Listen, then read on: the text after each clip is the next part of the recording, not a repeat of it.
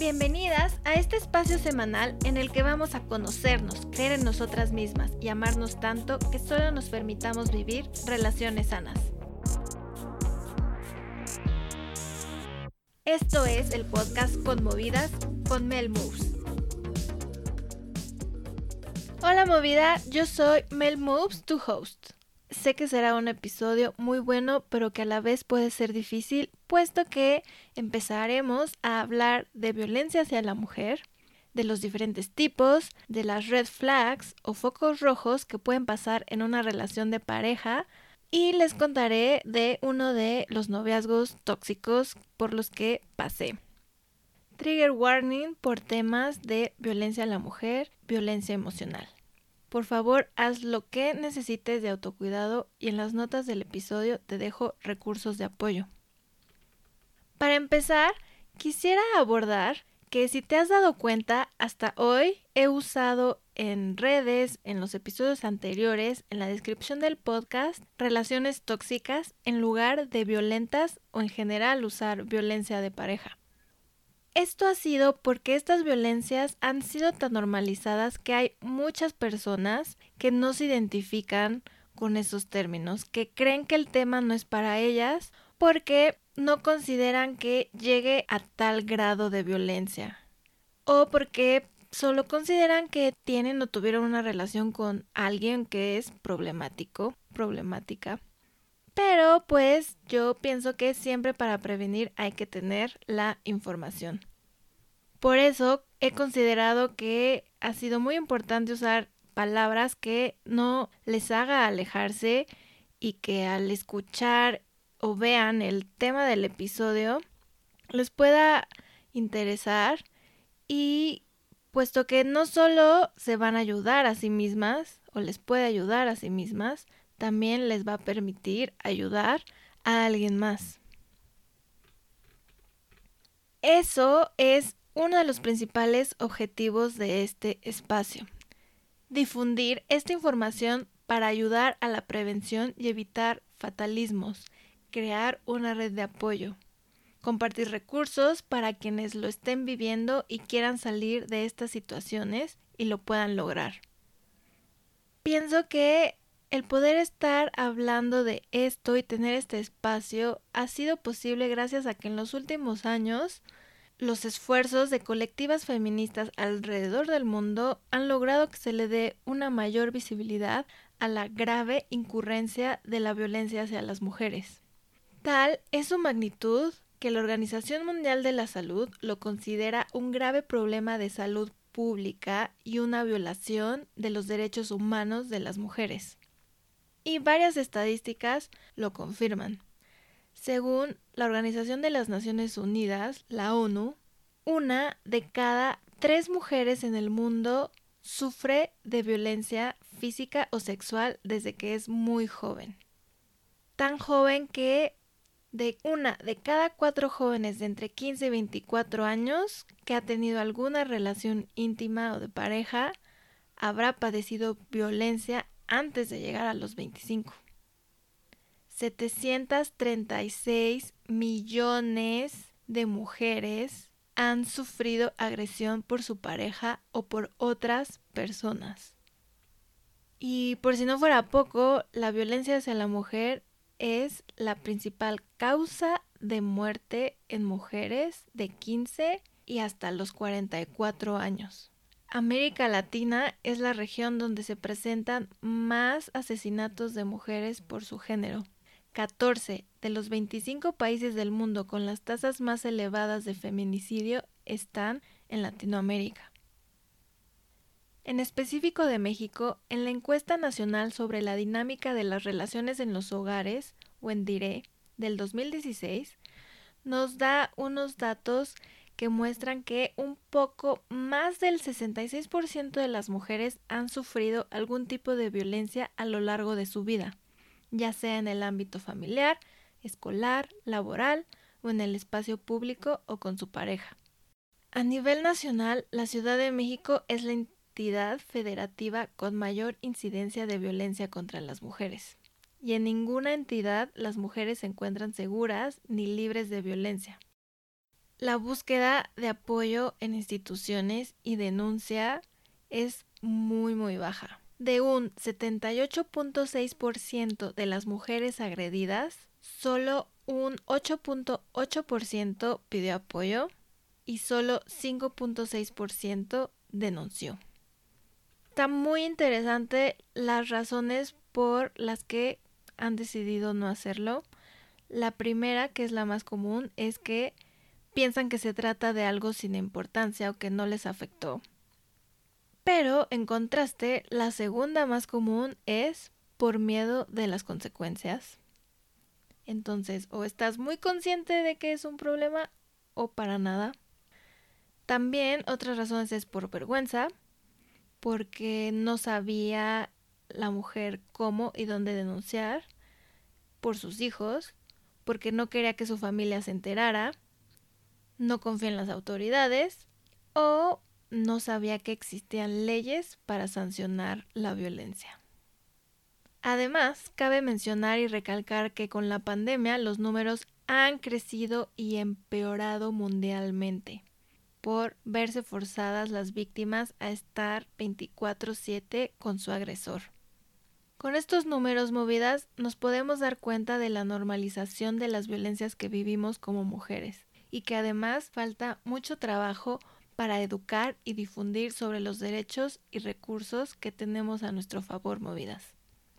También estos datos me hacen recordar que en el encuentro zapatista de mujeres que luchan del 2019, que fui y fue una experiencia magnífica, el primer día se creó un espacio para denuncias. Era un espacio grande en el que podías pasar al frente al micrófono y decir lo que quisieras, denunciar alguna situación de violencia que hayas vivido Todas estábamos escuchándonos, hombro con hombro, apoyándonos. Y bueno, fue una historia tras otra, una tras otra, como desde las 11 hasta las 8 de la noche. Y hasta se tuvo que dar más espacio al día siguiente por todo lo que se necesitaba sacar. En algún momento cuando tomé una pausa para ir a comer, en mi caminata escuché preguntarse a otro grupo de amigas, ¿habrá alguna mujer, alguna niña que no haya pasado por algo así? Curioso, porque yo también me lo estaba preguntando desde antes de escucharlas. Creo que esa pregunta estaba en nuestro sentir de muchas de las que estábamos ahí, que pues lamentablemente yo pienso que la respuesta es no, que no hay mujer que no haya vivido alguna violencia por el hecho de ser mujer. Retomando lo formal, comenzaré con algunas definiciones y por qué entendemos mucho de nuestra realidad a través del lenguaje. Las definiciones nos ayudan a nombrarlo, a nombrar lo que nos pasa, a entenderlo, a que se reconozca fuera de nuestra mente y de nuestros sentires, que se reconozca tanto personalmente como a nivel sistémico en la sociedad, en las instituciones en los gobiernos. Por ejemplo, las Naciones Unidas, una organización mundial, define la violencia contra la mujer como todo acto de violencia de género que resulte o pueda tener como resultado un daño físico, sexual o psicológico para la mujer, inclusive las amenazas de tales actos, la coacción o la privación arbitraria de libertad, tanto si se producen en la vida pública como en la privada. En México te puedes remitir a la Ley General de Acceso de las Mujeres a una vida libre de violencia, que lo define casi igual. Por su parte, la OMS define la violencia de pareja como los comportamientos de la pareja o expareja que causan daño físico, sexual o psicológico incluidas la agresión física, la coacción sexual, el maltrato psicológico y las conductas de control.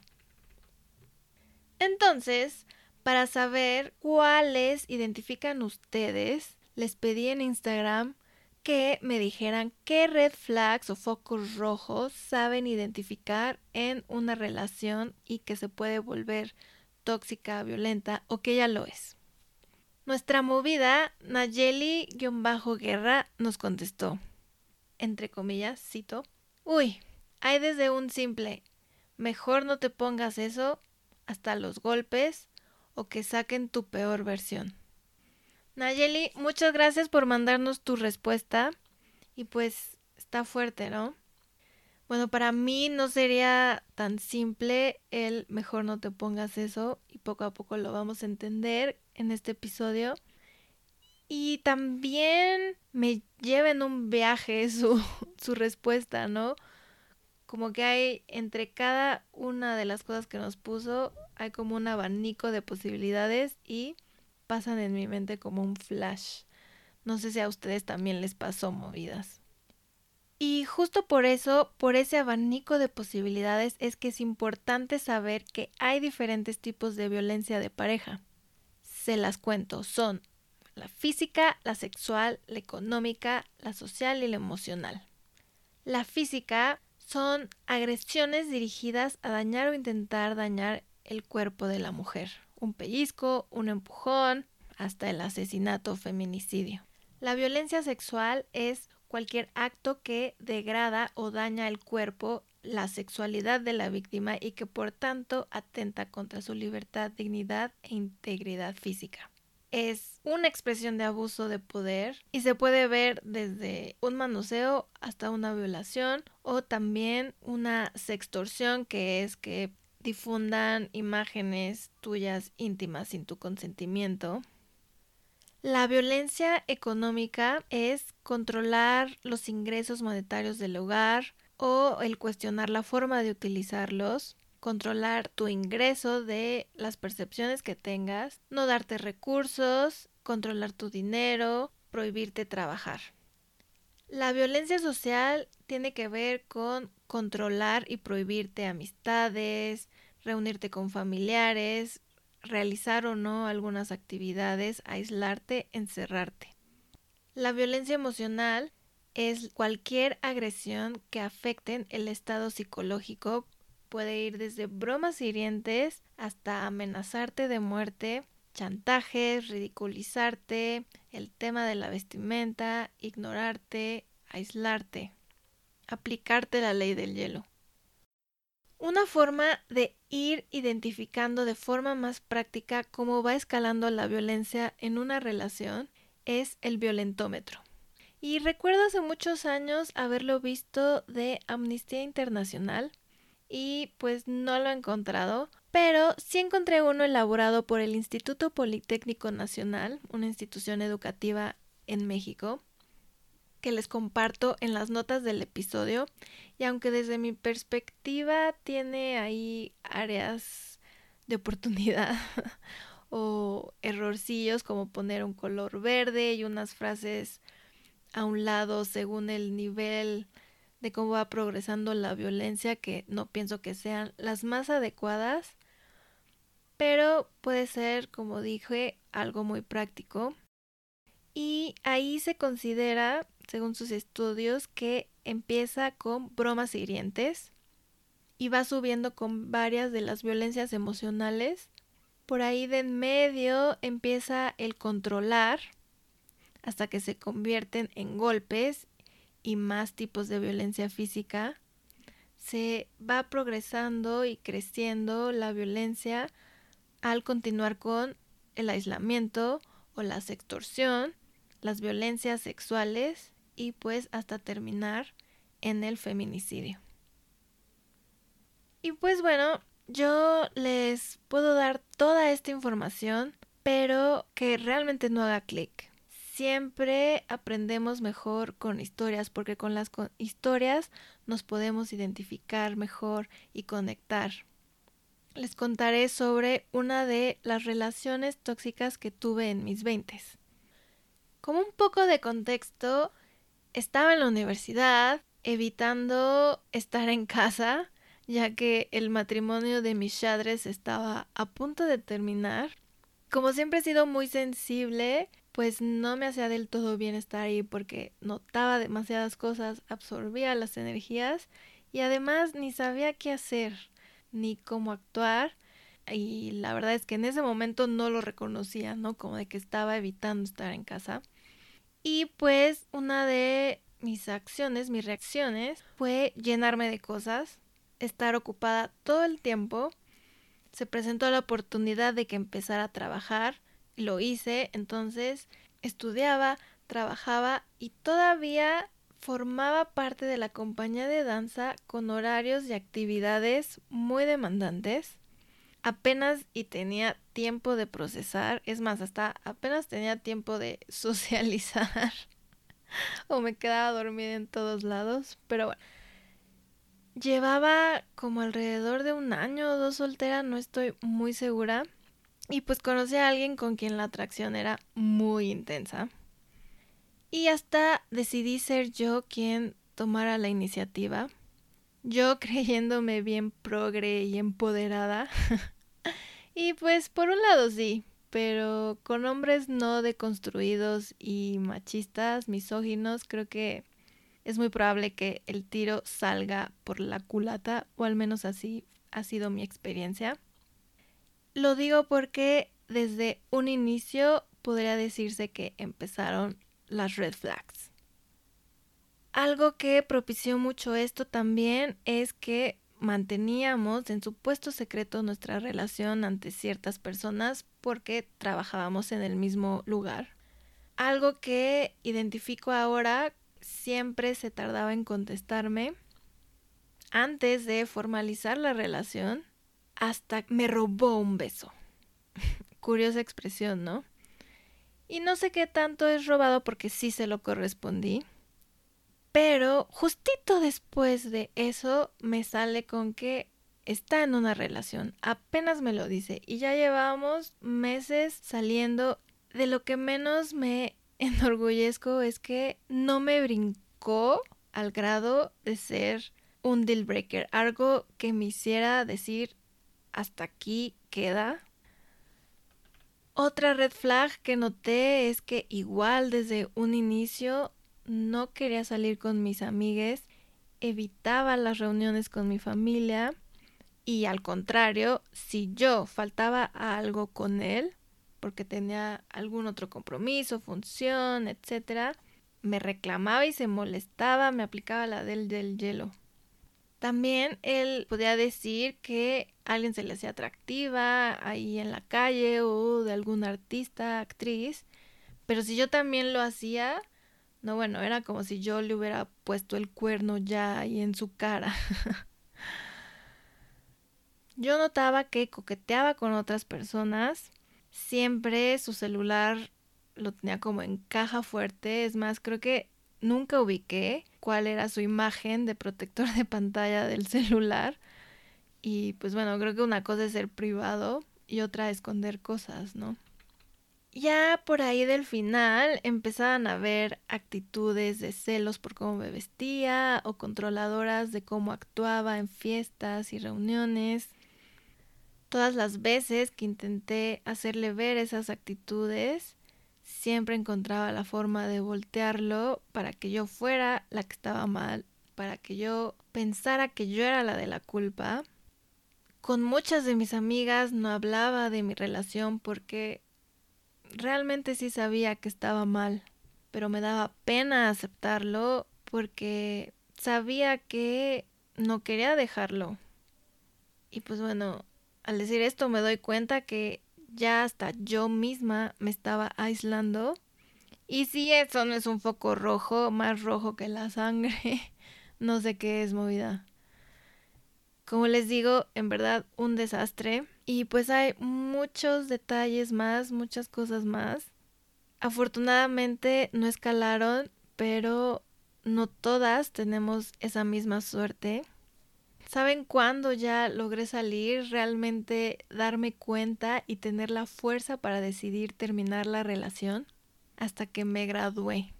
Y pues bueno, creo que es porque ya no tenía ni escuela, ni compañía de danza demandante, casi solo trabajaba.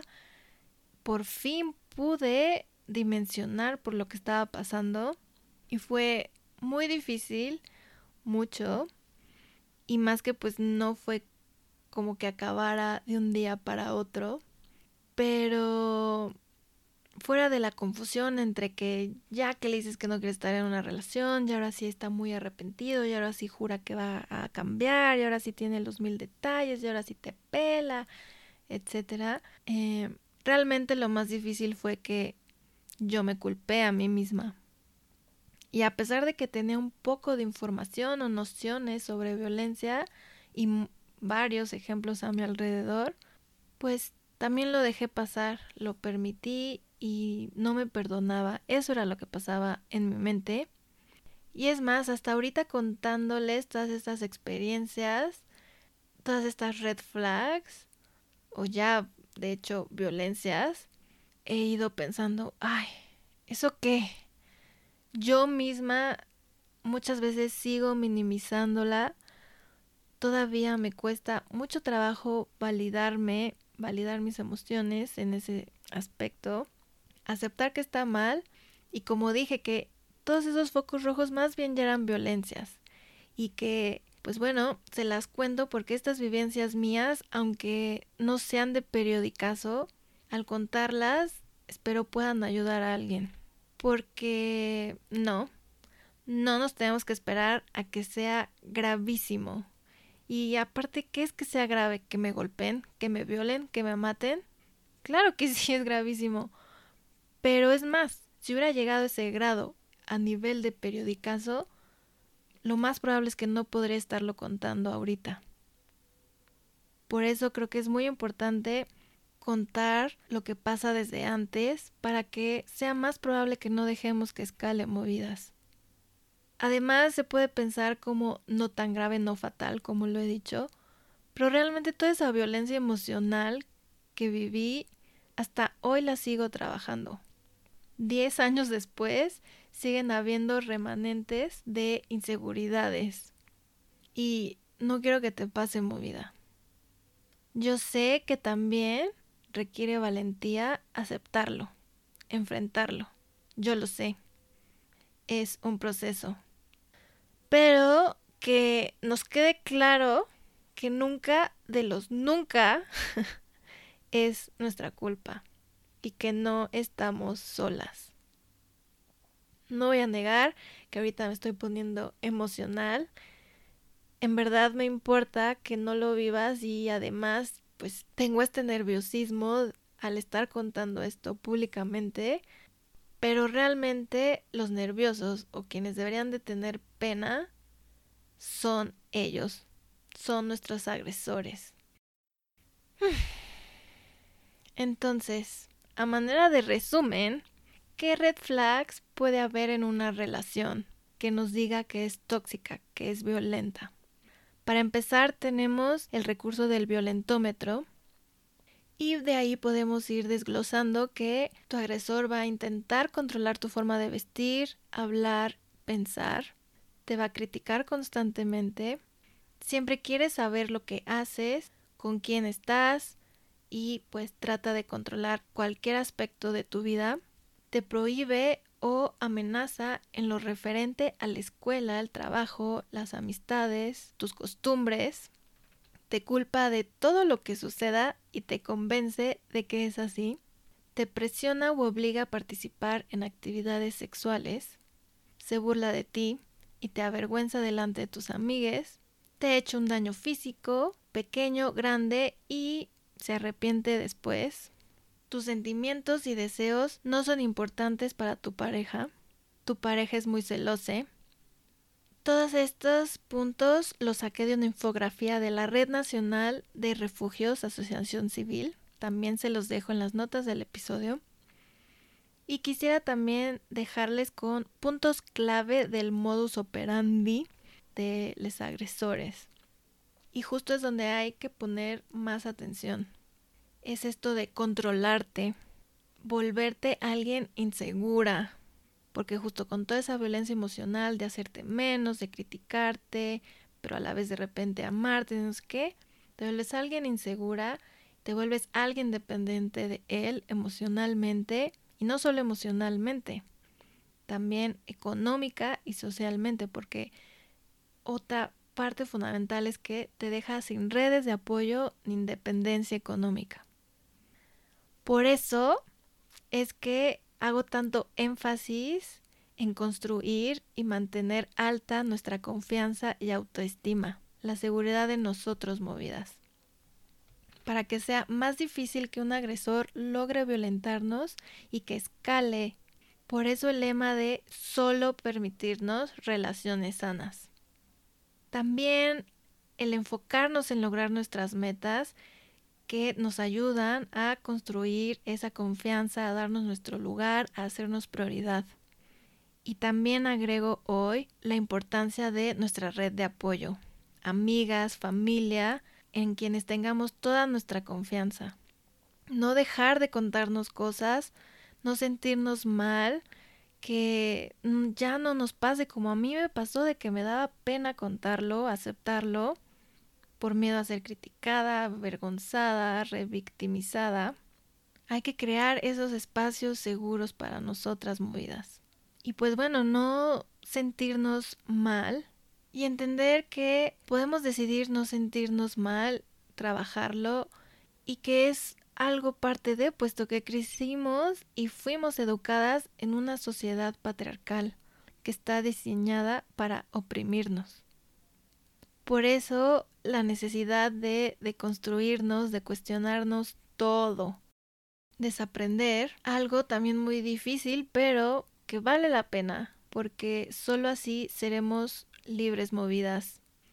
Y pues bueno, después de toda esta información, nos recomiendo que hagamos algo para nuestro autocuidado, para demostrarnos amor. Respiremos, pidamos un abrazo a alguien que queremos y que nos ama de regreso. Hablemos, hablemos, hablemos con más personas, con más mujeres. Y es más, celebremos que estamos vivas movidas es la mejor forma de sobreponernos a todo esto, celebrar que estamos vivas y qué mejor que poniendo una canción que nos haga sentir bien y moviéndonos como nuestro cuerpo nos lo pida. Te lo recomiendo para que así, si estás llena de emociones como yo ahorita, las vayas sacando, que te dejes sentirlas, observarlas, procesarlas e identifica qué te intentan decir.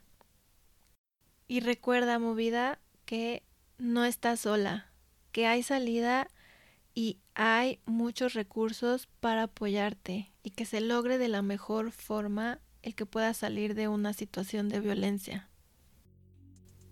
Movidas, esto ha sido el episodio de hoy. Te pido por favor lo compartas para seguir difundiendo esta información y que más mujeres la tengan y se pueda prevenir cada vez más las violencias contra nosotras. Cuéntame qué te pareció el episodio, si te cayeron 20, qué tema quisieras que lo desmenucemos más a fondo aquí, lo que quieras para que yo te pueda apoyar de la mejor forma, que para eso es este espacio. Escríbeme con un mensaje directo en el Instagram del podcast con movidas les dejo varios recursos en las notas del episodio, no olviden revisarlos. Gracias por escuchar hasta la próxima.